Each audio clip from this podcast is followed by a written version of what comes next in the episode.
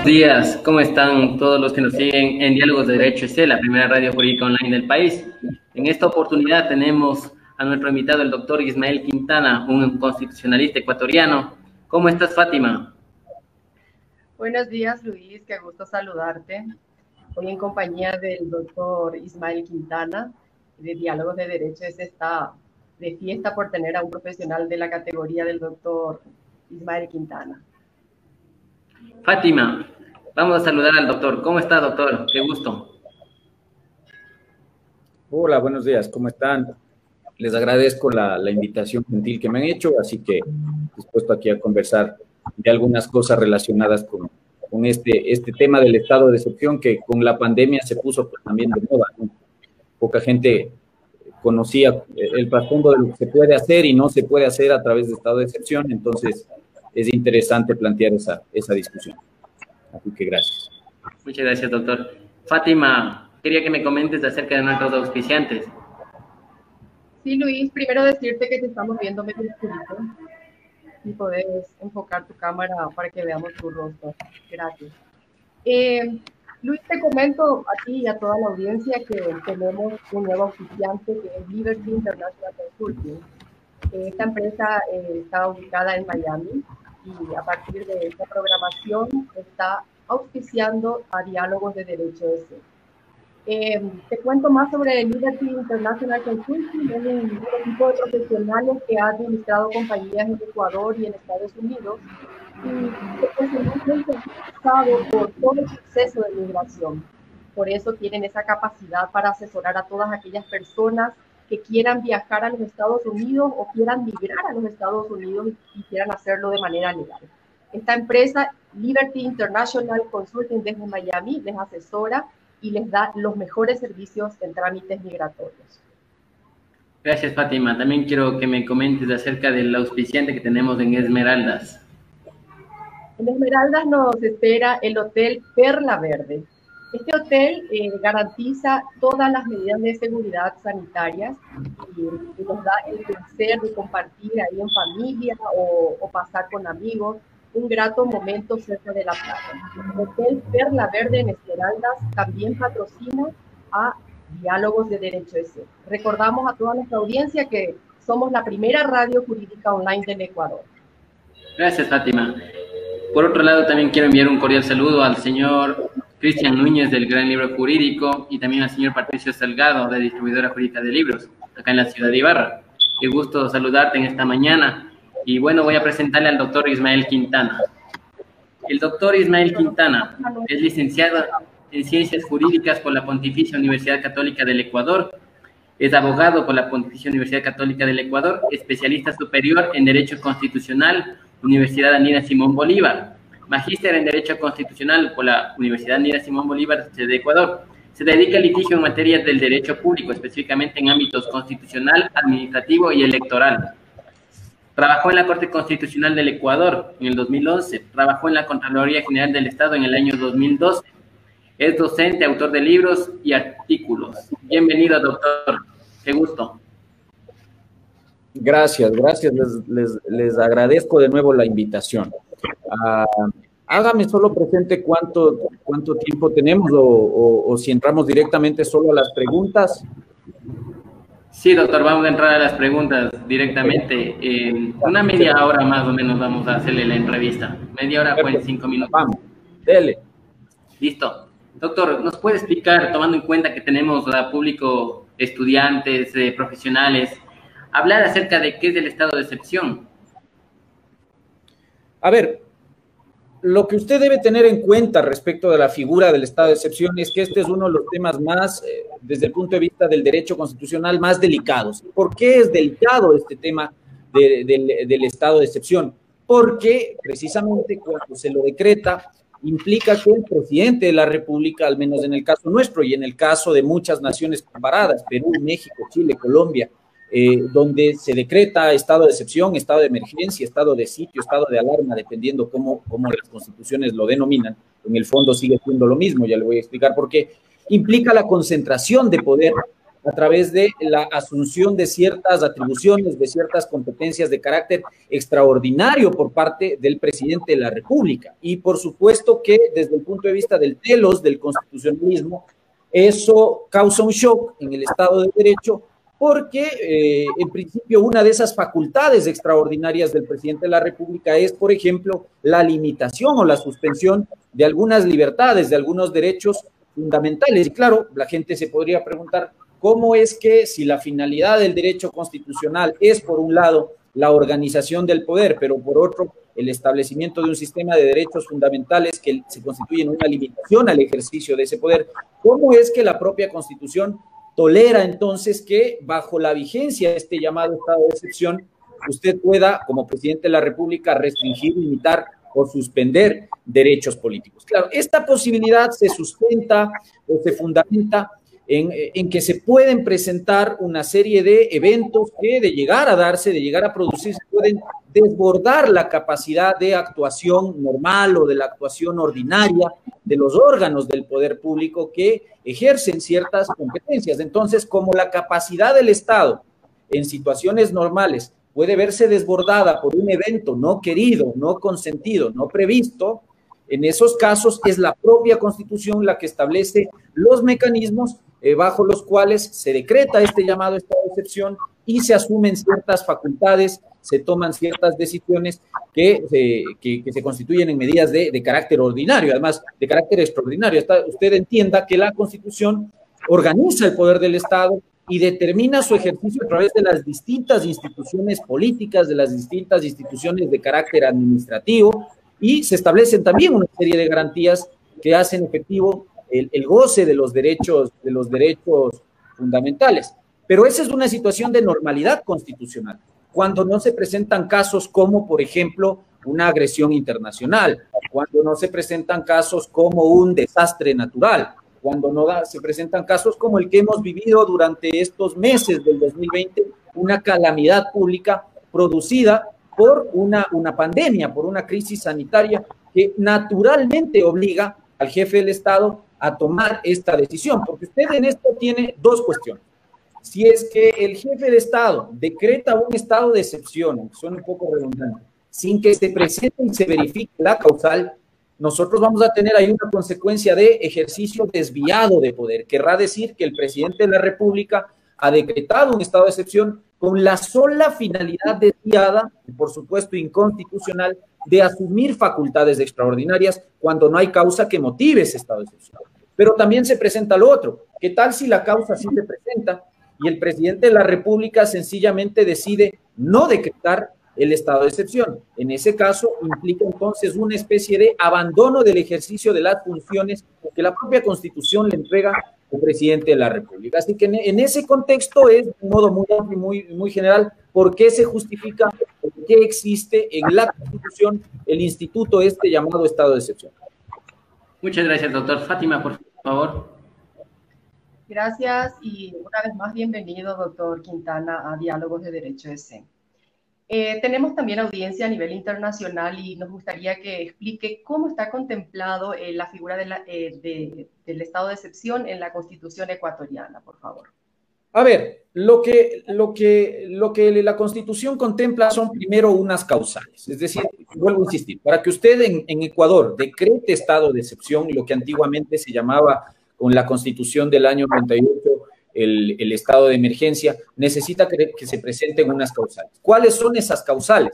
La Constitución contempla seis causales en su artículo 164, entre otras, por ejemplo, el tema de la agresión, el conflicto armado, la calamidad pública, el desastre natural, en fin, esas son las causales que usted va a encontrar en el texto constitucional y que van a ameritar, que van a obligar prácticamente a un presidente de la República a decretar el estado de excepción. Ahora, otras condiciones que la Constitución contempla es que este estado de excepción tampoco puede convertirse en una situación de, normalidad, es decir, de convertir a lo excepcional en algo que se, que se llegue a dar como regla general, es decir, que las naciones, en este caso Ecuador, vivan en permanente estado de excepción, otorgándole al presidente de la República las consecuentes atribuciones extraordinarias. Por esa razón, la Constitución contempla un plazo de vigencia. El estado de excepción en Ecuador tiene una vigencia de hasta 60 días con la posibilidad de renovación de, 30, de hasta 30 días. Y aquí tenemos una disquisición porque eh, antiguamente con la constitución del 98 que contempla la misma regla, ah, les voy a pedir solo que me den un segundo porque no, no tuve previsto que la batería se me va a descargar y necesito poner la batería. Si me dan un segundo para, conectar esto, vuelvo ya. Con mucho gusto. Mientras, eh, Luis, eh, conversemos sobre nuestros auspiciantes, emocionadísimos por tener a Liberty International Consulting dentro de Diálogos de Derechos. Es todo un honor y también le damos la bienvenida a, a esta gran empresa internacional. Eh, mandamos saludos a los amigos Danilo Barreiro y la señora Iliana Espinosa, que quienes nos están observando desde Miami. Ahora Diálogos de Derecho este se expandió y vamos ya a los Estados Unidos. Qué maravilloso, Luis. Muchas gracias, Fátima. Así es. Eh, agradecemos bastante a todos nuestros auspiciantes y estamos como otra vez con el doctor Ismael Quintana. Sí, ahora sí, disculpe. Entonces, le decía, la Constitución contempla esta vigencia de 60 días más la posibilidad de renovarlo por hasta 30 días más. Siempre se sostuvo que el estado de excepción no puede tener una duración máxima como se pensaría de hasta 90 días, es decir, los 60 iniciales y una renovación posterior de 30. ¿Por qué razón? Porque el presidente de la República, cuando decreta el estado de excepción, no tiene una bola de cristal para saber cuándo la causa que ha motivado su declaratoria eh, va a desaparecer. Piense usted en una guerra. Dios no quiera, si Ecuador tuviera que enfrentar una agresión, un conflicto armado, eh, digamos, el presidente de la República, su ministro de Defensa, las Fuerzas Armadas, no van pues a saber si la guerra va a durar exactamente 60 o 90 días. Por esa razón, desde la Constitución del 98 y también la Constitución actual en su artículo 166, establecieron que se puede renovar hasta por 30 días y no indicaron una cláusula, una cláusula de limitación de hasta cuántas veces de modo posterior el presidente de la República puede renovar. De hecho, Vea no solamente en el caso de, la, de, una posible guerra, las pandemias que ocasionan una calamidad pública. Tampoco sabemos cuándo la pandemia va a pasar, puede durar años. Entonces, por esa razón, muchos hemos sostenido que las renovaciones de, de, de, la vigencia del estado de excepción se pueden dar sin ninguna limitación en cuanto al número de veces en que pueden ser renovadas. Pese a ello, yo digo en esto es un señalamiento lamentable de la Corte Constitucional, de nuestra Corte, en el último dictamen de, de, control constitucional del decreto 1074, que fue el que finalmente dictó o decretó un nuevo decreto de excepción, aunque, aunque, aunque un poquito redundante, la Corte interpretó la norma de otra manera. Y la Corte le dijo al presidente de la República, ojo, la vigencia no puede ir más allá de 60 días más una sola renovación de 30. Y le dijo entonces, concluido este estado de excepción que usted está decretando nuevamente, entonces ya no, ya no le voy a calificar más, más allá de una sola renovación. Ojo, nosotros entramos en estado de excepción en marzo, duró 60 días, el presidente lo renovó por 30 días más, y al término de esos 30 días, el presidente decidió decretar nuevamente el estado de excepción, pese a que la causal que lo motivó era la misma y no había desaparecido. Y la constitución, la única, digamos, la única razón por la que usted puede dar por finalizado un decreto de estado de excepción es cuando la causal desaparece. Eso dice claramente nuestro artículo 166 constitucional. Pero bueno, el presidente decidió decretar nuevamente Muchos, yo me incluyo, no estuvimos de acuerdo con esa decisión. Muchos pensamos que cabía nuevamente una renovación. Pese a eso, le insisto, yo puedo decir lo que quiera, el criterio que vale y vincula es naturalmente el de la Corte Constitucional, pero no deja de ser llamativo porque vea usted ahora, el estado de excepción va a llegar a su fin el, 13 o 14 de septiembre y con eso eh, la Corte ha dicho no le voy a admitir más decretos de estado de excepción. Y eso es preocupante porque la pandemia sigue estando acá, sigue generando contagios, sigue generando problemas y, naturalmente eh, los mecanismos ordinarios para enfrentar esta calamidad no van a ser suficientes. Por ejemplo, sin estado de excepción ya no cabe la limitación a la libertad de tránsito, por lo tanto, toques de queda ya no pueden darse, ya no cabe limitación o suspensión de las libertades de asociación y reunión, por lo tanto, estos derechos fundamentales pueden seguir siendo ejercidos. Y eso naturalmente puede acarrear alguna incidencia en el incremento de los contagios de coronavirus. Y el día que eso ocurra, Dios no quiera, ojalá eso no ocurra. Espero que no. Espero que la cuestión se controle, que todos seamos responsables y que las autoridades también manejen este tema dentro del ámbito de sus competencias, pero con responsabilidad. Pero si eso llega a ocurrir, le regresaremos a ver todos a, nuestros amigos de la Corte Constitucional y les daremos ver que esta interpretación que ellos hicieron en su momento estuvo equivocada y que a, más de ser una interpretación errónea del texto constitucional, uh, es una interpretación que pone en riesgo la salud y el orden público y el bienestar común. Entonces, por esa razón, esa es la vigencia. Otras condiciones constitucionales, eh, los derechos fundamentales que se pueden suspender o limitar. Libertad de tránsito, libertad de asociación, libertad de reunión, inviolabilidad de domicilio, inviolabilidad de correspondencia. Esos son los únicos derechos fundamentales que pueden en, Ecuador ser suspendidos o limitados por la vigencia de un estado de excepción.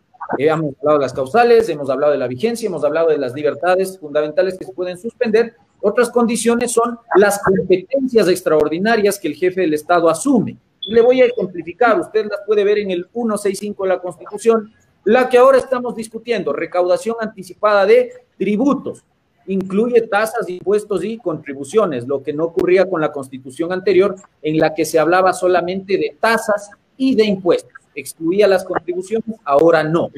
Ah, ¿Qué más puede hacer? Disponer la movilidad de Fuerzas Armadas. Por eso es que en Ecuador hemos tenido en estos meses Fuerzas Armadas colaborando en la prevención de la propagación del coronavirus. ¿Qué más se puede hacer? el, cierre de puertos, aeropuertos y pasos fronterizos. Por eso el presidente cerró aeropuertos, cerró fronteras cuando se decretó el estado de excepción.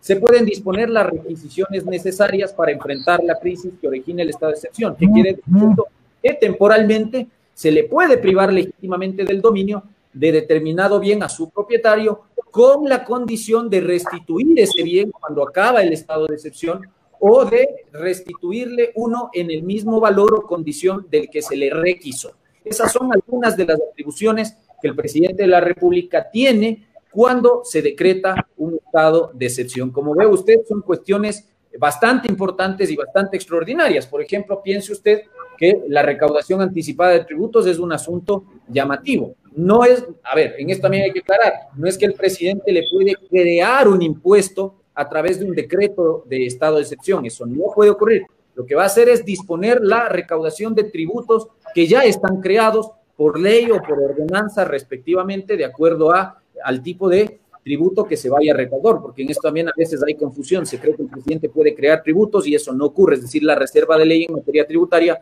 no cede incluso en estado de excepción. Entre otras atribuciones que insisto usted puede ver, yo le he nombrado las más importantes estas, estas cuatro o cinco atribuciones que son las que se ejercen. Y finalmente, el régimen de control. Un estado de excepción, por más extraordinario, por más excepcional que pueda llegar a ser, está sometido en Ecuador a un régimen de control. Un control que puede ser, por un lado, político, por parte de la Asamblea Nacional, en el que la Asamblea puede, eh, digamos, echarse para abajo en cualquier momento el estado de excepción cuando considere, básicamente por razones políticas, de conveniencia o de oportunidad, que ese decreto no tiene ningún sentido. Pero de otro lado, en Ecuador, eso sí es un aporte interesante de la Constitución de 2008, que no la teníamos en constituciones pretéritas, se establece un sistema de control jurisdiccional que quede en manos de la Corte Constitucional. Eh, el decretado el estado de excepción, obligatoriamente se tiene que enviar esto a la Corte Constitucional y la Corte de manera obligatoria y automática inicia un control de constitucionalidad posterior de este decreto de estado de excepción, donde precisamente desde el punto de vista formal y desde el punto de vista material verifica que todas estas condiciones que ahorita en un muy breve resumen les he dado a ustedes para que se lo pueda calificar como conforme a la Constitución. Pero además, la ley de garantías jurisdiccionales, esto es interesante también, la ley dice, bueno, el control que hace la Corte no va a ser solo del decreto de estado de excepción, sino que además se hará un control respecto de las medidas que el presidente de la República va adoptando dentro del estado de excepción. Por ejemplo, si es que usted ordena las requisiciones a través de ese decreto, ese decreto es sometido al control de la Corte. Si es que usted ordena la recaudación anticipada de tributos, ese decreto necesita control de la Corte Constitucional. De hecho, ya hubo un dictamen hace una semana, dos semanas, donde la Corte Constitucional, eh, con un voto de mayoría bastante llamativo, le debo decir, eh, no estoy yo totalmente de acuerdo con ese fallo, pienso yo que los votos salvados eh, tenían la razón, pero bueno, la Corte, vea lo importante que es el control en todo caso, la Corte le termina diciendo que esa recaudación anticipada de tributos no tenía ninguna relación de causalidad con el motivo, que es el COVID, o la pandemia que genera una calamidad pública, porque el destino de esos tributos iba a ser eh, la atención de gastos corrientes. Entonces la Corte le dijo, aquí no hay tal razón y por lo tanto el decreto es inconstitucional. Me parece a mí que ahí se pudo haber morigerado la, la, aplicación del decreto y por eso estoy de acuerdo más bien con los votos de los, de los jueces Salgado, Herrería, Núquez y, Corral, en el sentido de que se pudo haber dictado una interpretación condicionada de ese decreto, como lo ha hecho la Corte en otros casos, en los que se pudo haber condicionado la constitucionalidad de esa medida al hecho de que esos, esos, esos tributos, estos impuestos, básicamente el impuesto a la renta recaudado de modo anticipado, sea para atender las necesidades que se generan de esta pandemia. Si se hacía eso, no teníamos problema, de todos modos, el presidente ayer o anteayer, me parece, ha hecho pública su decisión de emitir un nuevo decreto y ese decreto va a tener que ir nuevamente a control de la Corte Constitucional. Veremos qué le dicen. Puede ser que nuevamente le rechacen. Pero bueno, ese es en Ecuador, en un muy sencillo resumen, el régimen constitucional y los elementos más importantes del estado de excepción. Muy amable, doctor. Quería también preguntarle cómo se ha manejado históricamente esta figura del estado de excepción, casi un resumen, porque no, la historia del Ecuador es muy amplia. A ver, los estados de excepción en Ecuador han tenido alguna, eh, digamos, alguna aplicación, si usted recuerda la historia constitucional, desde el año 78, ¿no? Acuérdese usted que veníamos nosotros de gobiernos de corte militar en esa década de los 70, pero al estado de excepción se le empieza a dar mayor importancia desde la década o la constitución del 78, que finalmente entró en vigencia un año después. Eh, ahí ya se empiezan a configurar unas causales que se han ido perfeccionando con el, con el, eh, con el paso del tiempo, con la vigencia de la constitución del año 98 eh, la, cuestión se perfeccionó, ya determinamos de modo más claro las causales. En la del 78 no teníamos todavía claro, por ejemplo, un régimen de control. En la del 98 al menos se le da al Congreso Nacional ya un control político que antes no había. Y este, este sistema de estado de excepción pasa a la constitución del año 2008 con un contenido similar. Si usted compara las dos constituciones va a encontrar que las diferencias son mínimas. De hecho, las causales prácticamente siguen siendo las mismas el periodo de vigencia sigue siendo prácticamente el mismo, con la diferencia de que hoy tenemos ya un control de constitucionalidad que ejerce la, Corte Constitucional y que antiguamente no tenía el Tribunal Constitucional, este control de constitucionalidad posterior. Eso era lo que se discutía, ¿no? Es decir, que en muchos casos, eh, a veces el presidente de la República eh, superaba las posibilidades de asumir competencias extraordinarias y no había un órgano que controle la conformidad constitucional de esas, de esas decisiones. Así que ese es en un, breve, resumen, digamos, cómo se ha configurado. Lo que tenemos ahora es la perfección de lo que se ha venido haciendo en constituciones pretéritas. Muy amable, doctor. Fátima, por favor. Muchas gracias, Luis. Recordamos a toda la audiencia que estamos en Diálogos de Derecho S, la primera radio política online del Ecuador. Estamos con el doctor Ismael Quintana con el tema Estado de excepción. Doctor, eh, ¿cómo se ha manejado esta figura jurídica durante esta pandemia? ¿Cuál es su apreciación eh, de todo lo actuado por el Estado con, con el estado de excepción? A ver, a mí en lo particular, digamos, eh, me pareció oportuno que el presidente de la República haya decretado el estado de excepción tan pronto supimos que este, este virus había ingresado ya a nuestro territorio. Eh, ya muchos desde nuestro espacio insistíamos en que era momento de decretar ya el estado de excepción. Si usted me pregunta a mí, lo habría decretado. Eh, ¿Se acuerdan ustedes que hablábamos del, del, chinito este que ya había ingresado y que dudábamos si tenía o no tenía COVID? Usted me pregunta a mí, yo habría decretado el estado de excepción desde ese momento. ¿ya? El presidente se demoró unas semanas más, lo hizo cuando ya se confirmó oficialmente que una ciudadana ecuatoriana que había ingresado acá procedente de España, había ingresado y ella era la portadora número uno o el caso cero, como lo saben llamar, del virus. Pero bueno, lo decretó bien, me parece que las medidas que se, que se ordenaron eran necesarias, es decir, se restringió la libertad de tránsito, lo que era necesario para, por un lado, limitar las posibilidades de que la gente ande saliendo a la calle, es decir, se impuso toque de queda y para eso necesitaba libertad, limitar la libertad de tránsito. Eh, se impuso la, la, suspensión de las libertades de asociación y reunión, porque naturalmente lo que se buscaba era que la gente no se aglomere, que la gente no se reúna, y para evitar la propagación del virus. Así que eso era conforme a la Constitución también. Se dispuso la movilización de Fuerzas Armadas, de Policía Nacional, lo que también era necesario para hacer entender a esta gente necia que con estado de excepción y todo, hasta el día de hoy no cumple las medidas, ¿no? Usted ve esa gente que en plena pandemia bebe, en plena pandemia hace fiestas, en plena pandemia eh, hace todo esto, ¿no? Que anda sin mascarilla en la calle y toda esa cuestión, entonces, para eso, como a niños de jardín, nosotros hemos tenido que utilizar Fuerzas Armadas, que en principio tienen otras funciones eh, respecto de, la, de, su, de, su, misión constitucional, se las emplea en este caso para coadyuvar al orden público, para coadyuvar a la seguridad interna. E, esa medida fue interesante. Lo que me llamó la atención al inicio fue que se dispuso las requisiciones necesarias, pero esta medida nunca se aplicó y de hecho han pasado meses y recién hace unas dos o tres semanas leía yo en noticias que se había dispuesto la requisición de eh, algunos insumos médicos. No me acuerdo, no me acuerdo específicamente qué clase de insumos.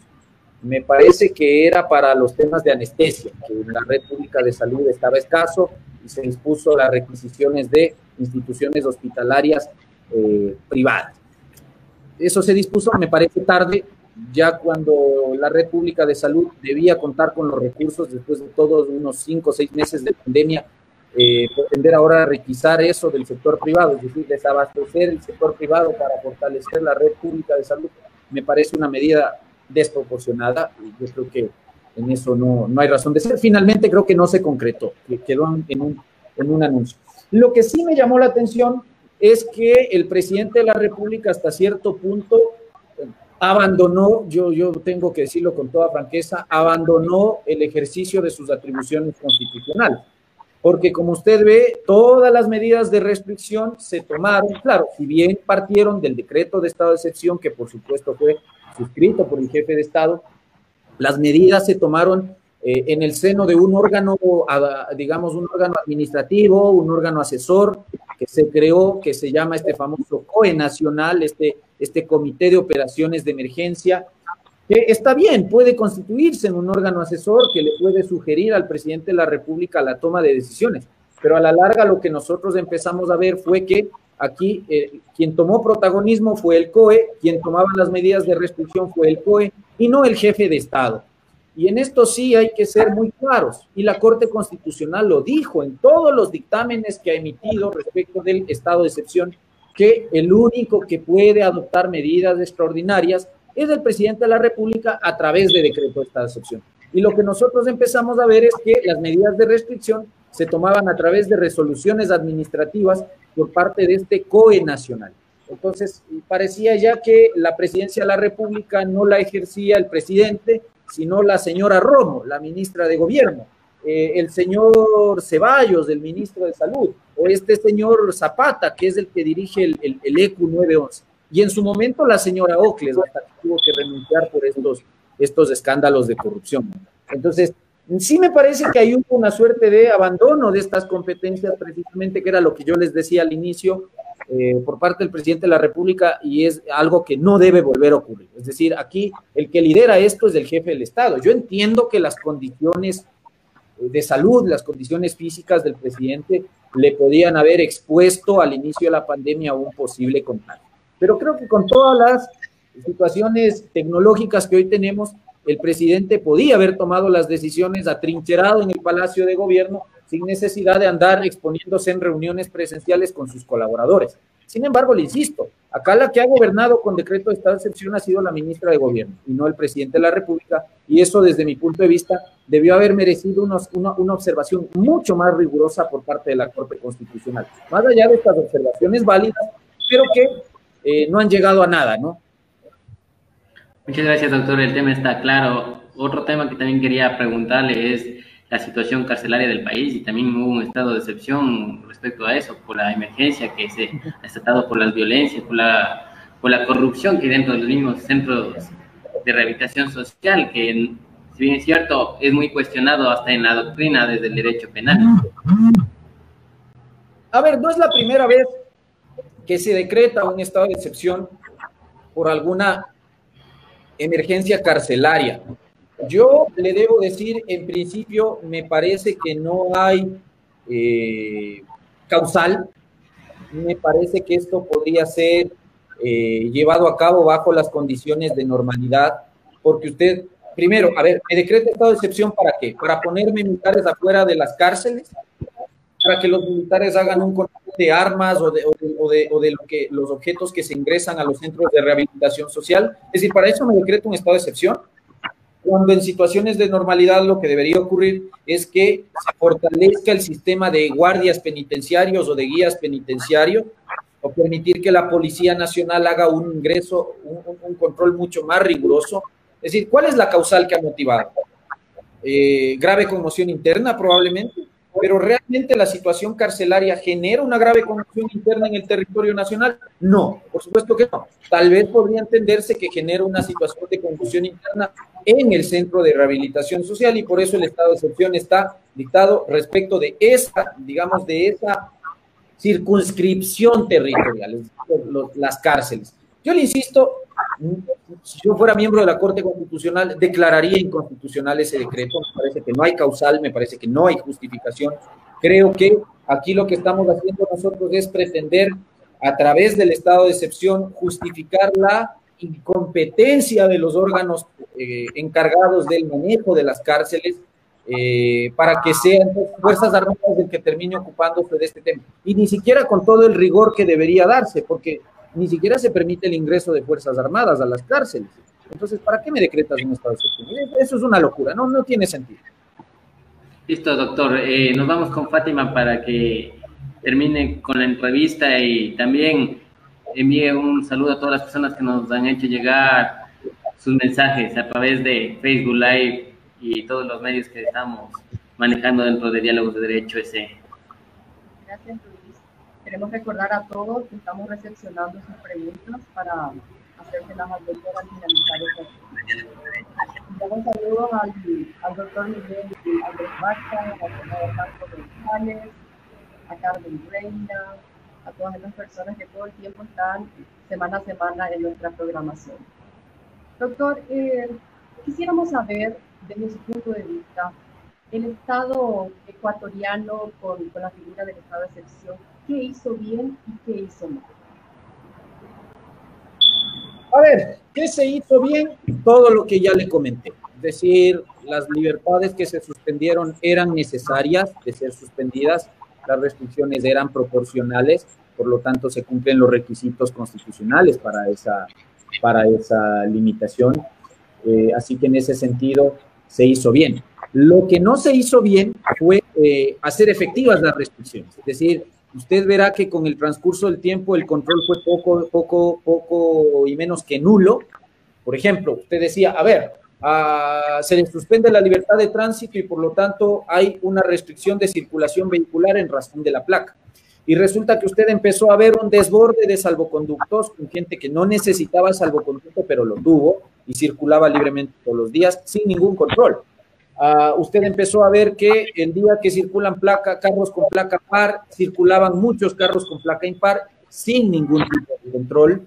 Um, no hemos sido, no nos ha dado abasto para hacer un control suficiente respecto a eh, estas cuestiones de prohibición de reuniones sociales, porque además con el transcurso del tiempo, como usted ha ido relajando, como han dicho ellos, las medidas, usted ve que la gente hasta mayo probablemente se, se, se cuidó y se cuidó mucho, al menos aquí en Quito. Eh, en Guayaquil la cosa fue distinta porque por A o B circunstancias la pandemia ahí explotó de una manera loca y a, a, a, a nuestros compatriotas en Guayaquil no les dio tiempo para reaccionar por eso vimos esta situación.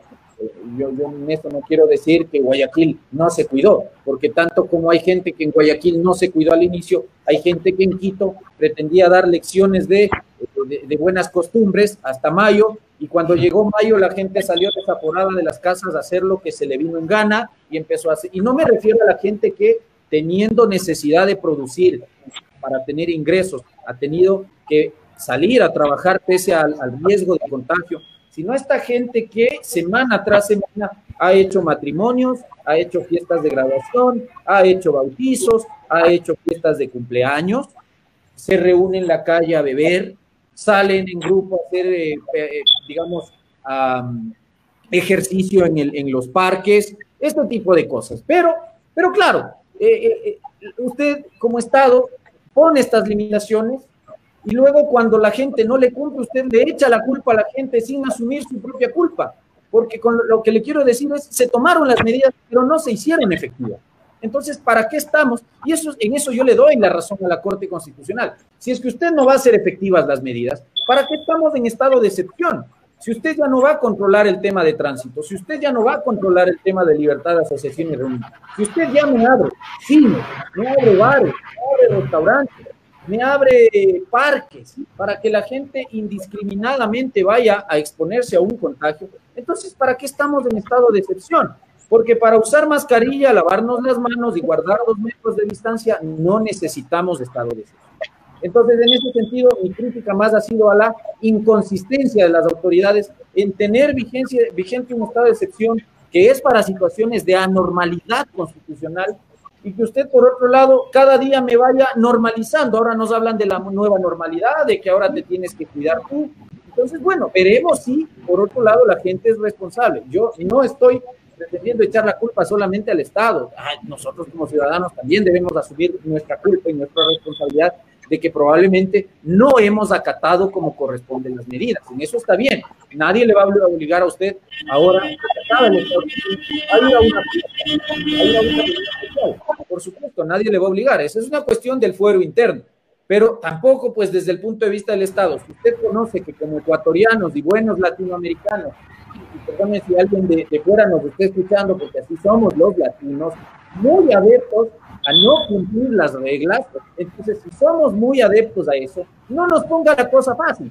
Habrá que mantener unas restricciones ahí hasta que la gente pueda entender. Pero bueno, ahora la pelota, la, porque además otra cosa que no me gustó y que se hizo mal, es que la pelota la lanzaron hasta cierto punto y en un momento a los gobiernos descentralizados, a los municipios. Ah, entonces, la semaforización cada municipio decidirá eh, cuándo cambia de color. El rojo es más restrictivo, el amarillo es un incremento, es prácticamente cero restricción. Y cuando había un alcalde aquí, el alcalde de Quito, cuya gestión en la pandemia dio respaldado, me parece que eh, al inicio al menos hizo una muy buena gestión, y eso hay que respaldarlo.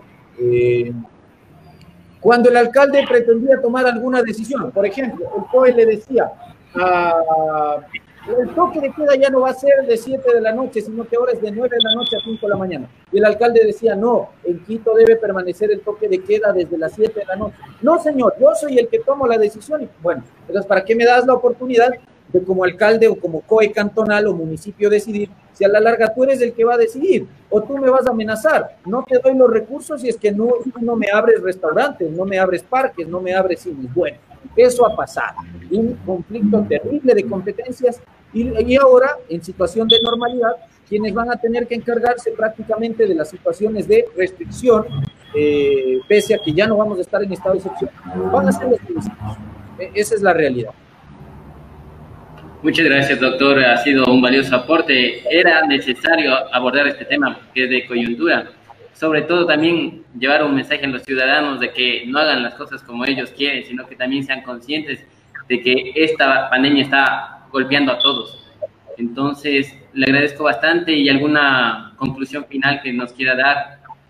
No, a ver, esto ya lejos de un diálogo de derecho, como ha sido esto, eh, más bien es ya una, un llamado de atención. El, el, gobierno, las autoridades no nos van a poner un policía, no nos van a poner un militar en la puerta de nuestra casa. Ya no vamos a estar en estado de excepción a mediados de este mes, es decir, a partir del 13 o 14 de septiembre entonces, cordialmente un llamado a toda la gente, principalmente a, la población joven, que no está acatando las medidas. Esta es una cuestión que no ha pasado. La culminación del estado de excepción no implica que la calamidad pública que lo motivó ha desaparecido. Seguimos en pandemia. Acate, póngase usted mismo unas reglas. No vaya a fiestas, no vaya a matrimonios, por más que se lo inviten. Cohíbase un momento de esas cuestiones, no le va a pasar nada deje de beber por un tiempo, al menos, bueno, si quiere emborracharse dentro de su casa, esa es una cuestión suya, es su libertad, pero no lo haga afuera, no vaya a los bares, no vaya a discotecas, probablemente. Esas cuestiones que con el tiempo se van a ir abriendo. Entonces, un llamado a más bien a la responsabilidad, porque caso contrario, lo más seguro es que de aquí a unos meses el presidente de la República tenga que recular probablemente tenga que volver a decretar un estado de excepción y probablemente si la cuestión va a mayores, Dios no quiera, nos van a tener que volver a encerrar en las casas. Entonces, eh, me parece que eso no nos conviene por cuestión de libertades individuales y por cuestión económica, que también es un asunto importante. Eh, entonces, autocuidado, autodisciplina, ya que nuestros amigos del gobierno poco nada les está importando ya este asunto de, de, la pandemia. Vea que la pandemia ya no es noticia en estos días, ahora estamos hablando de los sobornos, estamos hablando del economista Correa, de la aceptación personalísima de la candidatura, el COVID ya no importa, acá ya ese tema desapareció. Así que a cuidarse. Gracias, doctor, le quedo bastante agradecido. Eh, también envío un saludo al doctor Ollarte, a su compañero, a un amigo. Eh, también quiero enviar un cordial saludo al doctor Santiago Novoa desde la OEA, que nos está viendo en Washington. Y también desde Paraguay tenemos saludos por amigos y familiares de Fátima, también en la ciudad de Quito, en la ciudad de Ibarra. ¿Fátima de dónde es? Por su acento. ¿no? Es paraguaya. ¿De qué parte? De Fernando de la Mora. Ay, ay, ay, ay. Chévere. Su acento era, era especial, pero bueno. Chévere. O sea, usted, pero usted vive en Paraguay o vive acá en el Ecuador. Estoy en Ecuador. Ah, chévere. Bueno, un saludo cordial al doctor Ollarte, un gran conocedor de la historia paraguaya, por cierto. Eh, por su intermedio le mandamos un saludo cordial al, al, profesor Ollarte y ojalá que pronto lo tengamos en, en esta programación también. Saludos a todas las personas de Paraguay que efectivamente cada programación da el apoyo a esta paraguaya que está desde Quito. Un saludo a Mónica Zacarías, que nos está viendo, a la doctora Natalia Rodríguez, a Alan Brigado, a Hermi Bernal, al doctor Paul Córdoba Vinuesa, que también está observándonos. Un saludo cordial a todos y síganos cada semana en la transmisión en vivo que tenemos aquí en nuestra radio Diálogos de Derecho EC. También queríamos enviar un cordial saludo a todos los invitados que han estado en Diálogos de Derecho EC, especialmente al doctor José David Ortiz, que también nos ha apoyado bastante en este proyecto. Por otro lado, también quiero enviar un saludo a los auspiciantes y también a nuestro compañero Ricardo, que en esta oportunidad no pudo estar aquí, pero por cuestiones de trabajo en la ciudad de Guayaquil, también está pendiente. Con esto nos despedimos, Fátima, y algún mensaje que quieras dar tú. Agradecer una vez más a nuestro oficiante oficial, a Liberty International Consulting, que hace posible que esta programación salga cada semana. Eh, saludos a todos nuestros colaboradores, eh, también al doctor Ricardo López desde Guayaquil, y un saludo cordial a ti, Luis, que está desde, desde Ibarra. Sí, acá estoy en la Ciudad Blanca. Muchas gracias, Fátima. Gracias, doctor. Hasta una próxima oportunidad. Un fuerte abrazo. Cuídense mucho. Muchas gracias, doctor Quintana.